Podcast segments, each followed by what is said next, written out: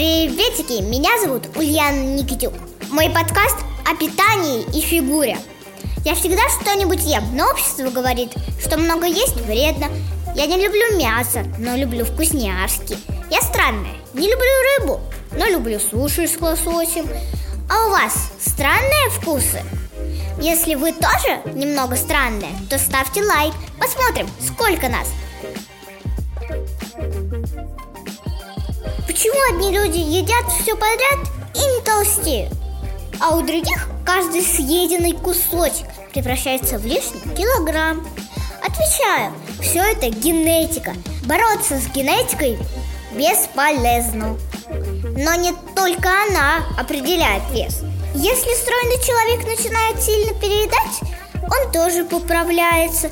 Только после возвращения к обычному режиму питания его вес довольно быстро приходит в норму без диет и упражнений.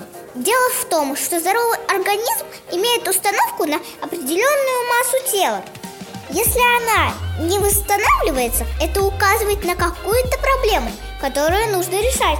Хотите, открою секрет? Еда приносит радость, и людям, склонным к полноте, надо искать другие источники радости. Вот и все. Еще стройные люди часто ведут активный образ жизни. Зимой они ездят кататься на сноубордах и лыжах, а летом на велосипедах. Они ходят в походы, бегают по утрам. Во время таких занятий расходуется много энергии. Калории, полученные с пищей, активно сжигаются.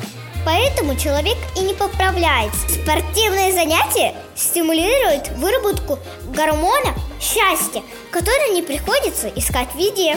Ешьте по расписанию и очень осторожно отнеситесь к перееданию вечером, иначе жировые отложения и лишние килограммы будут прямо-таки атаковать во сне беззащитное тело. Пожалейте свой организм. Вечером работа пищеварительной системы замедляется. Но только не у меня.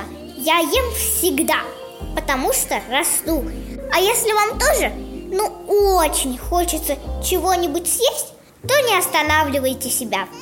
Просто ешьте по чуть-чуть. Всем пока. С вами была Ульяна Никитюк.